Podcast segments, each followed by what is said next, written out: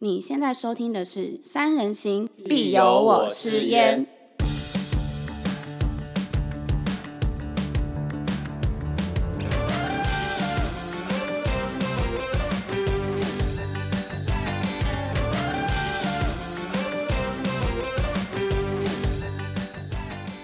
我们是一群爱山的孩子，希望透过 Podcast 分享每座山背后的故事、登山的经验和趣事、正确的登山观念以及装备的挑选和保养。让我们一起先懂山再再上山。如果你也喜欢山，那跟着我们一起成长吧。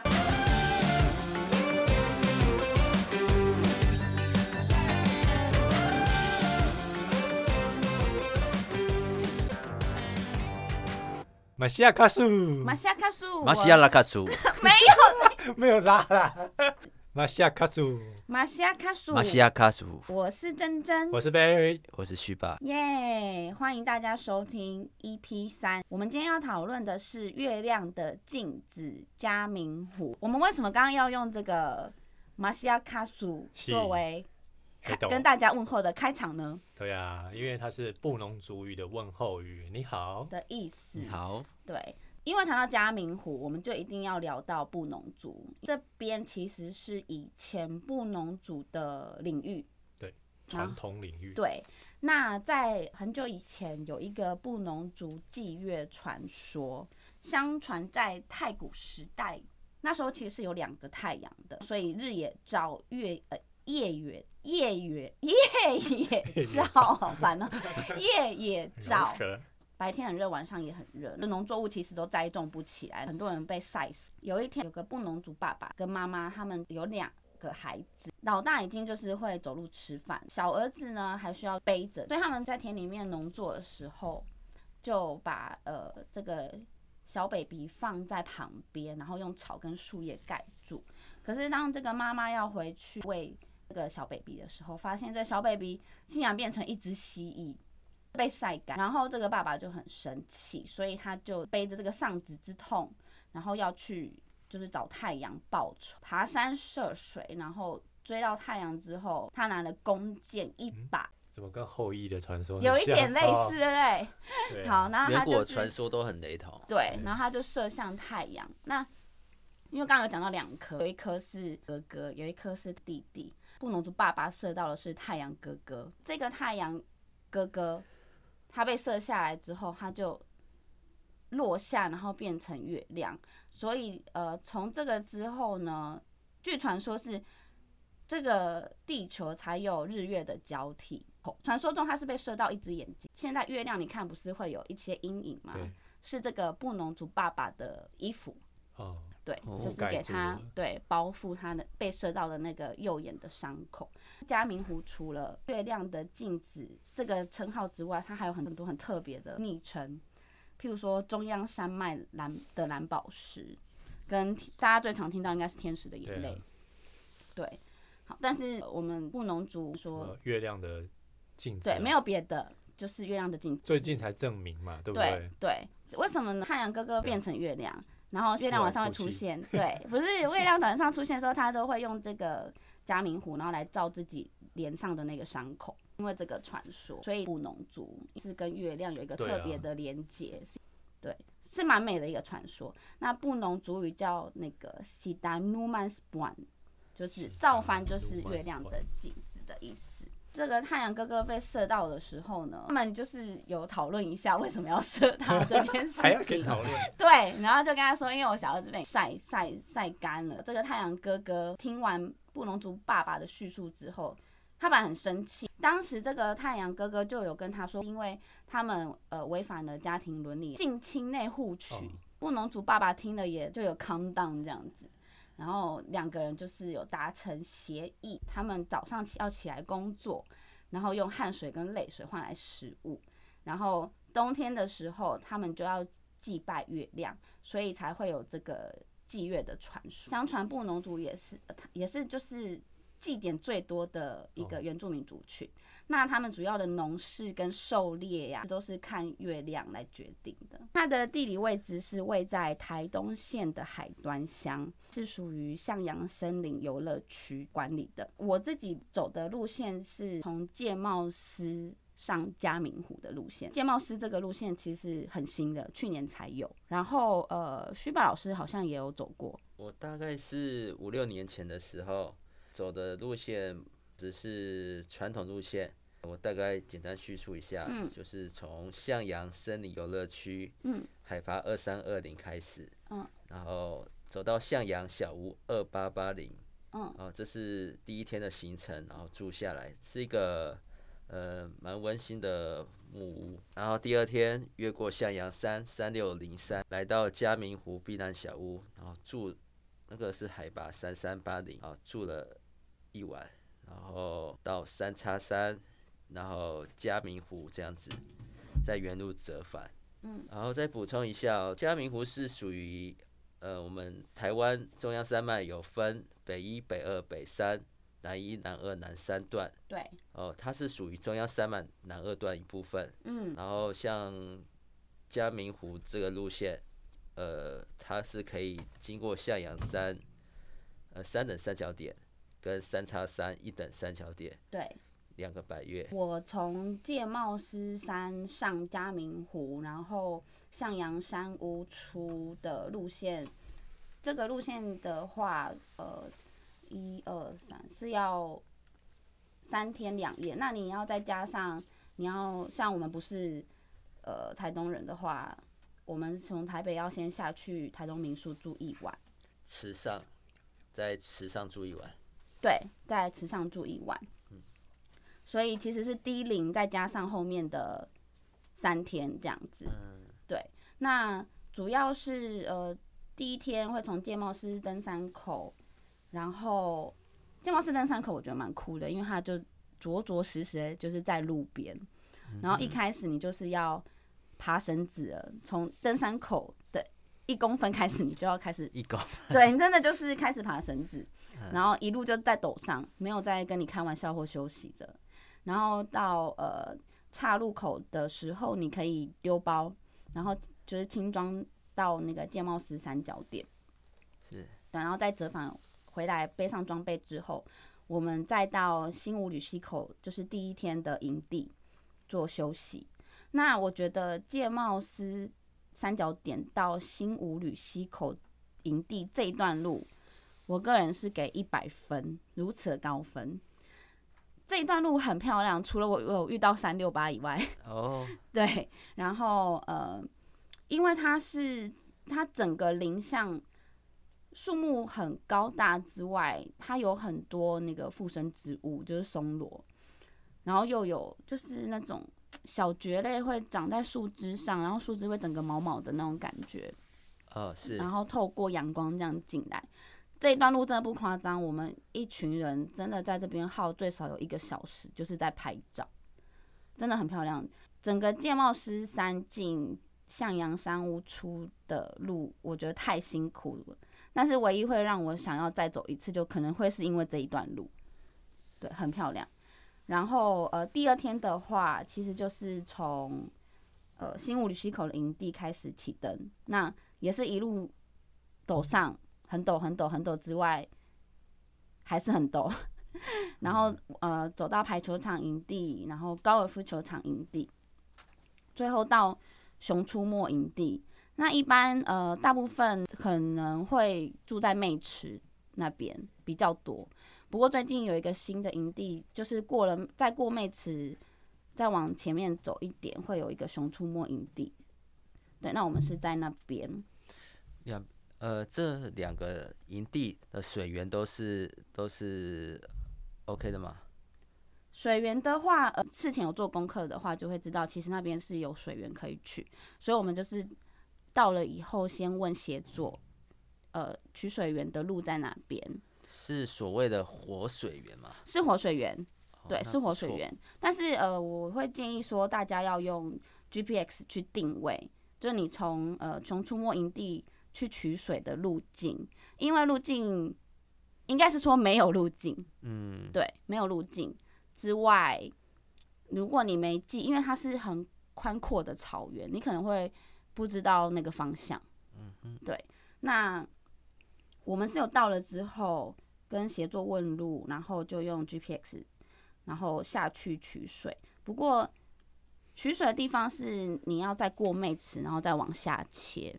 然后我们一到的时候，看到河床的时候，其实是都是碎石的大石头，整个是溪是干的。嗯，对，然后那时候想说，哇，是不是没有水了？这样想说完蛋，因为如果你没有取水的话，基本上你要等协作帮你煮水，所以你可能要自备保温瓶，然后把水先放凉了以后，你才能放到你的水壶或者是你的水袋里面。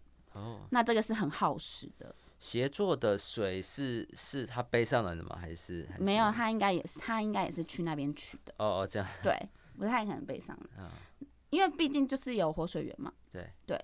值得一提的是，我们去取水的路上有遇到一只很大的水鹿，对，然后因为它是呃公的，所以它的犄角很大很明显，嗯，对，然后不夸张，我跟它应该是一米以内的距离，哦，他你身上应该是蛮咸的，最好是，然后那个你说想舔我是不是？鹿很喜欢咸咸的东西缺，乏盐分，对，还是他 如果你还在等我？你马上蹲下来尿尿，哦，它就会靠你更近，真的假的？真的真的。可是它有点大只，我其实有点吓到，因为它比我还还还壮硕，然后再加上它的鹿角，可是我觉得很美，真的，台湾有这么美的生物，真的是我那时候是很震撼，尤其又那么近看，嗯，然后我数它的犄角，应该是大概四只，四岁，应该是所以这样是四岁对，一一只一岁，一只一岁，那需要两边相加吗？呃，不要，不要是四岁算是蛮大只的啦，很大，真的很大只。嗯然后水鹿，呃，我上网查，它是说是台湾最大的偶蹄目动物。嗯，对。然后很幸运，就是在取水的路上，有有有遇到有这样一个奇遇，因为本来没有要去取水，本来就想说就等协作组的水放凉这样，感觉蛮，而且只梦幻的遇到嗯一只而已，只遇到一只通常，他们都是群群对居，而且你是白白天吗？对，下午、哦，下午其实蛮不容易的，因为他们通常是夜夜，行性的，对，白天他们不太出来，所以就是巧巧遇，侦察兵，很开心，可能我身上真的很嗯闲吧。对对对，应该是这样。好那嗯、呃就是这是在熊出没营地可以做的其中一件事，就是可以去取水，但是就强烈一定建议要有 GPX 做记录。那再来的话，呃，你还可以做另外一件事，就是你可以去探路，因为从熊出没营地隔天你要起灯到嘉明湖，其实有一条新路是可以让你节省时间，虽然可能艰辛一点点，但是你可以减少非常多的时间，因为毕竟第三天的话，你就是要从熊出没营地，然后到嘉明湖，然后最后到三叉山第一个就捡一座百月之后，你还要到避难小屋，再到向阳山第二座百月，然后再回到向阳山屋，再回到游客中心。第三天的路是很长的，我个人觉得很硬，非常硬。所以你可以去做探路这件事情，确认一下那条新路是怎么样腰绕到嘉明湖。那你也不用把整条路走完，就大概知道那个路线，因为你第三天会是凌晨起点起灯，所以是晚上其实是不太好认路。那你有先去做探路的话，呃，做好万全准备是会事半功倍。那因为这条新路的关系，我们从原本预计第三天凌晨两点起灯，就改到四点，所以多睡了两个小时，对，是蛮幸福的。那我这边讲一下，我们第三天到嘉明湖的时候，其实是为了看日出，那是着着实实有看到日出，是真的很漂亮。然后我们还用空拍机拍我们在嘉明湖跑一跑一圈，其实是跑两圈，对的这个影像这样。然后好险，我们没有任何人有高山反应，嗯，不不然，不然就会像虚霸老师在翠池嗯，跑一圈，立刻高山症 立，刻高山症，迷失在黑森林里面。对，然后跑一圈蛮特别的经验啦。然后我们那天，我们那时候还有带国旗，然后在那边挥舞这样子。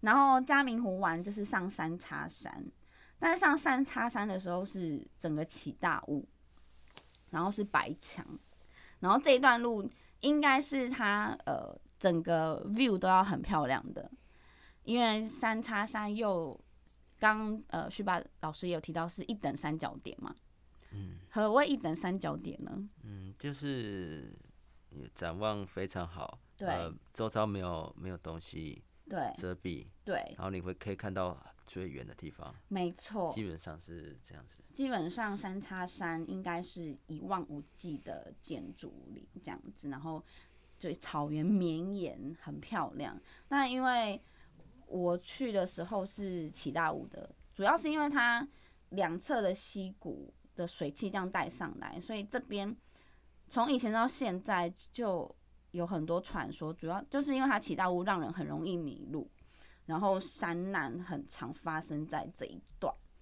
像呃最有名的应该是好像民国三十几年的时候，有一台美军军机坠机在这边，然后当时日本政府就是有派了汉人啊、平埔族啊要去救援，但因为汉人平埔族可能那时候不善登山，对啊，又是这么高山，所以又造成了二次山难。台军机上面其实有二十六个人罹难，然后很巧的是，去就是救援的人也是二十六个人，所以就有神秘神秘的传说。然后讲到神秘事件，呃，近几年，呃，二零一一年在嘉嘉明湖有拍到疑似外星生物世界，哎、那个图片我有看过，哎，我觉得超夸呃，张，新闻都有报。火星人，超夸张的，而且还不是被美美方证实说这个照片不是伪造的吗？呃，对，就是一个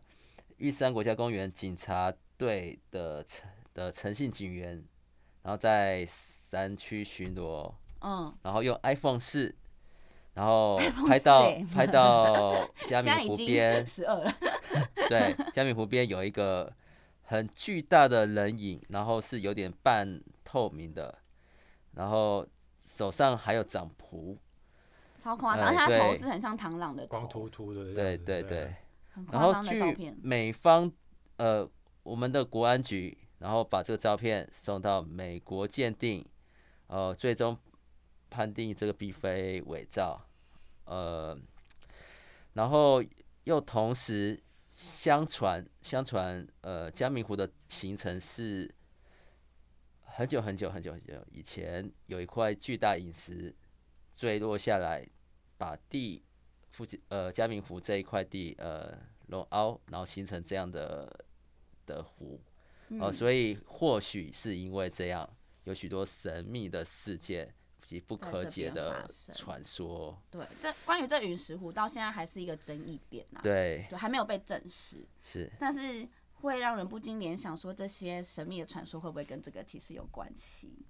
对，除了三叉山，刚刚讲到三叉山，然后再到避难小屋。那避难小屋的话，你在这边可以卸包，然后如果你是有就是请协作的话，他会在避难小屋这边帮你搭配，就是他会煮面给你吃。那你吃完面之后，就是在轻装上向阳山。那我觉得从避难小屋到向阳山这一段路很硬，蛮蛮痛苦的。但是因为是轻装，所以痛苦减半。然后最后有一大段其实是要手脚并用，要攀很多大石头的路，我是蛮喜欢的。但我不知道是不是因为前面的疲惫，然后到这一段一直陡上的路，真的是蛮辛苦的。好，然后到上面向阳山又是起大雾，整个又白墙，你就会觉得天哪、到底为什么？但可能是这样，叫我下一次还要再来一次。然后向阳山玩到向阳山屋，然后再从向阳山屋回到游客中心。向阳山回到游客中心这一段路上，我们遇到了四次的地质，我觉得很特别，因为是我第一次遇到地质。千元大潮上对面，后面那个就是我们的国鸟地地质质，然后我还遇到四次，总共遇到五只，有一次是一对公的跟母的这样子，觉得很神奇。这一次看到水鹿，然后又看到地质，很幸运它运。体型好像蛮大的哦，地质吗？加尾巴还蛮大的，跟一般的鸡比起来，跟一般的鸡比起来，嗯，鸡比较高，地质比较矮。它毛比较漂亮。对，地质比较矮，可是地质加有加尾巴会真的很长。为什么我们会从界貌师上嘉明湖，然后向阳山屋出？是因为山屋真的太难抽了，几乎抽不到，试过两三次都共估。刚好去年又有这个新路线，主要就是因为它不用抽山屋，所以我们就就是想说，哎、新路线那就揣揣看。结果真的发现新大陆，因为就我刚刚前面讲的，从界貌师三角点到新武吕溪营地这一段路，真的美不胜收，一百分。唯一会让我再走一次这样的路，大概就是这一段，不然真的太痛苦。然后里面我们一群人有十三个，然后有三个是全然新手，对，有一个女生甚至才只走过合欢北峰，所以我觉得他们三个可以完成这一次的路线，真的是要给他们掌声鼓励鼓励。对，因为连我都觉得呃很硬斗啊，硬斗。然后我们爬嘉明湖之前一天，刚刚不是说第一零要露宿在池上一晚吗？那一天我们还先去了立松温泉，去糜烂一下。没有糜烂啦，立松也是会流很多汗，对，泡温泉。但对于新手来说，可也是小硬啊，毕竟它是陡上下嘛，然后你就是当天就来回，对，所以我真的觉得新手如果你要走这条路线，我不建议，真的不嗯建议，的不建议建议。不建议。好，为什么就是只有合欢北那个妹妹我们会让她参加？是因为她哥哥也在我们这一团里面，对，所以呃，哥哥是一个登山经验非常丰富的人，所以我们才会让他妹妹也跟这样子。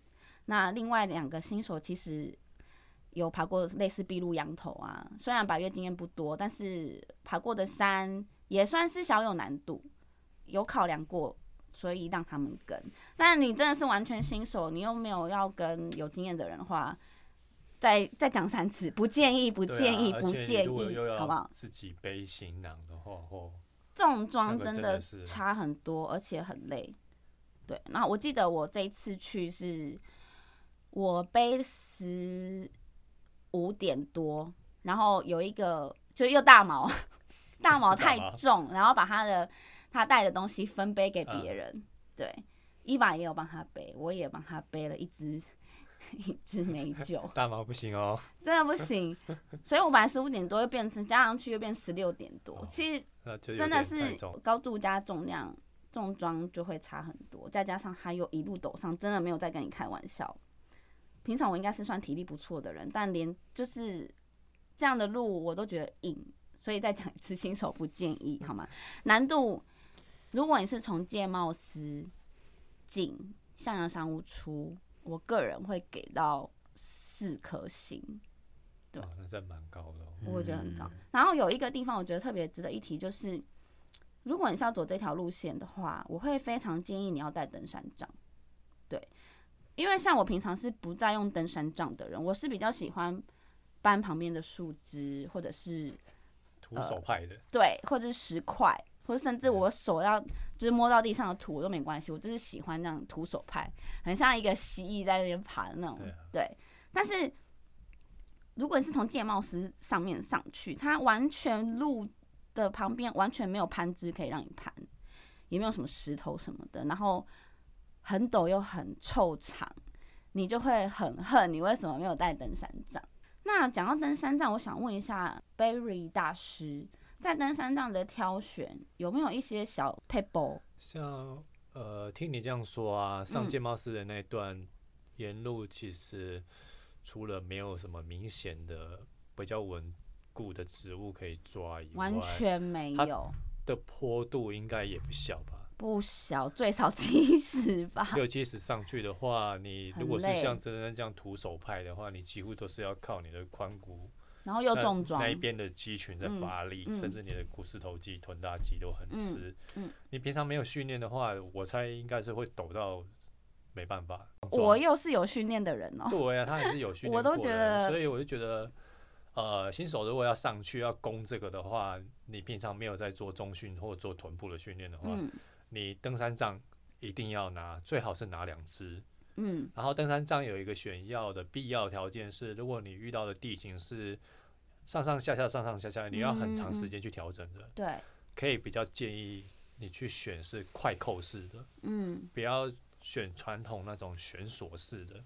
哦，悬索式的虽然整体重量也许会比较轻一点，但是它调调整的难度会比较不容那么容易拿捏它的，你到底要调多长？对，然后有可能你没有锁紧，嗯。你在撑下去的瞬间就啪到底了，嗯。或者是折断。嗯。那快扣式的就比较明显，嗯。它好操作，嗯。然后刻度也都很明显。你在上那么坡六十几度到七十度的坡，看身高啦哈，因为登山杖有分，它通常有分两种尺寸，嗯。一般来讲都是大概八，呃，跟你的手手肘水平到地面差不多乘八十到九十。嗯那像我们这种身高比较高的人，是一百到一百一都有可能。嗯嗯，你在上坡的时候就要缩缩到只剩下一半。嗯这样子，第一方面是可以分散掉你身上部分的力量，嗯第二方面是你可以让它成为你的另外两只脚的一个替代点。对，你长时间这样，不管是上上下下的话，嗯它可以帮助减少你的肌肉疲劳。我觉得这是真的很必要，对新手来讲是一定要的东西。而且嗯呃，不要为了省钱，你只嗯买一只，只买一只，你会习惯把它当成拐杖用。嗯，拐杖用其实有个很危险，就是你在下坡的时候，你会不由自主的下意识去把你身体可能百分之六七十的重量转移到那个单点支撑。嗯可你有没有想过，万一你不小心滑倒或者是拐到了，你就嗯整个人会跌倒。比较造成容易重心不稳，然后对，就反而跌倒。正确的方法，其实在国外就是一直在提倡，就是要习惯用两只在使用。嗯，那长嗯度一定要不要嫌麻烦，该调短的时候上坡就调短，下坡就拉长。嗯你不需要为了贪图那个一秒钟、两秒钟，然后去拿着一支明明就可以调长短的杖，嗯但你却不嗯爱调它，对，那等于没什么用啊。那等于失去你带登山杖的对，意义那我就在路边捡树枝就好。好像也是哦。对，可是没有那么多树枝让你捡啊。嗯，对啊，而且登山杖其实它的用处不是只有支撑用而已。嗯当你如果是全程自理自背的话，它又可以拿来撑帐篷，又可以拿来嗯很多种，嗯有吊锅子什么嗯都可以。嗯甚至呃，我们上野外急救 WFA 的时候，嗯你在当下骨折没有东西的时候，你的睡泡棉式睡垫跟登山杖就是最好的稳固骨折的一个基础救援嗯工具。了解。对啊，嗯，所以建议大家还是要背着搭配登山杖备着用，以备不时之需啊。那时候同行的信贤有借了我一支，你知道那一用真的差很多哎、对啊，差超多。那身体的疲惫程度，那登山杖真的，真的。真的可以帮你分摊掉一些。然后你借帽师进去，你一路抖上，你根本也几乎是你不用挑登山杖，所以是很方便。之外，又帮你分担你包包还有身体的重量，我觉得是蛮重要的。我走路线，我们是十三个人，然后从台北直接包车下去。然后台东民宿住一晚，整个登山的路途中，其实就是有搭配协作，那就是睡帐篷这样。所以基本上就是包车的费用，再加上民宿一晚的费用跟呃协作的费用这样。可是好像传统路线，如果你是从向阳山屋进出的话，好像虾明湖这边的山屋比较特别，是要收费的是吗？呃，对，呃嘉呃嘉明湖山屋，如果你是呃六日去，每人每次是六百元，嗯然后向阳山屋每人每次六百元这样子。嗯，然后像像我是从台北过去的话，呃，你呃我会坐台铁，然后坐到池上，池上，然后再联络当地的接驳车或计程车，嗯这样上去到登山口。嗯，对，当然，但你可以呃不要那么累的话，你可以在池上呃先住一天。顺便吃个吃上便当对，对对你可以对，跟我一样先去立松，对对对对，疏解一下哦身心不是疲累。疏解，是先前行前锻炼，哦好吗行前锻？不要没有吧？讲我们糜烂的立感觉。立松应该是中美呃 路线等爬完山下来 哎，放松松用肌肉，哎、爬完山还要去立松，真的是没力耶，没力没力。是吗路线你从健报室不一样进去一吗定没有没力，但如果你是像我一样 A 进 B 出的话，强烈建议直接从台北包车，或是甚至你从其其他地方、对，啊，因为因为他才真的很麻烦。对，因为你要 A 进 B 出嘛，你要怎么去两地接 manage 驳你的的问题。，对，所以包车真的最快。你一出一出那个向阳游乐中游客中心，他就在那边等你。对啊我觉得是蛮大家方便。其实 share 出来那个比一定比搭火车还便宜。对，或开车都更嗯便宜。开车你光开到台东就不知道多久了而。且你要想着经过这三天的淬炼，那车主回来还要开车，多可怜。对，所以真的，我觉得包车是现在一个不错的选择。那刚刚有讲到那个三叉山，它是一等三角点之外，它也被归类为台湾十重之一。Berry 大师，什么是十重啊？哦，食虫是一种就是虫吗？可以吃吗？它应该是指一种在古时候人对山的一种形容，它 嗯解释就是这样说：嗯山大而高之山，有嗯高低起伏，顶部宽阔，嗯然后坡度缓和，嗯，带有敦厚祥和之气势，哦，所以有这样的山被列为台湾百越里有哪面些啊十？重有十个，哼，第一个是南湖北山。啊，第二哦个是大雪山，哦哦然后第三个就是三叉山，嗯。第四是东郡大山、嗯。马西山、合欢北峰、哦，奇来南峰、卑，南主山、大鲁阁大泰鲁阁大山，哼。然后最后一个我没听过内林尔山，这个真的是比较冷门的，哼，就是在整个台湾百越十重里面被评誉说在大山体系中有那种有这种景观的就是磅礴百万辽阔的的那种感觉。你这样。讲，上面这些山我大概就可以理解为什么。对啊，像因为奇来也是类似这样嘛，对啊，然后三叉其实应该也是这样，但我去三叉的时候是大雾，所以没有感受到这个十重的。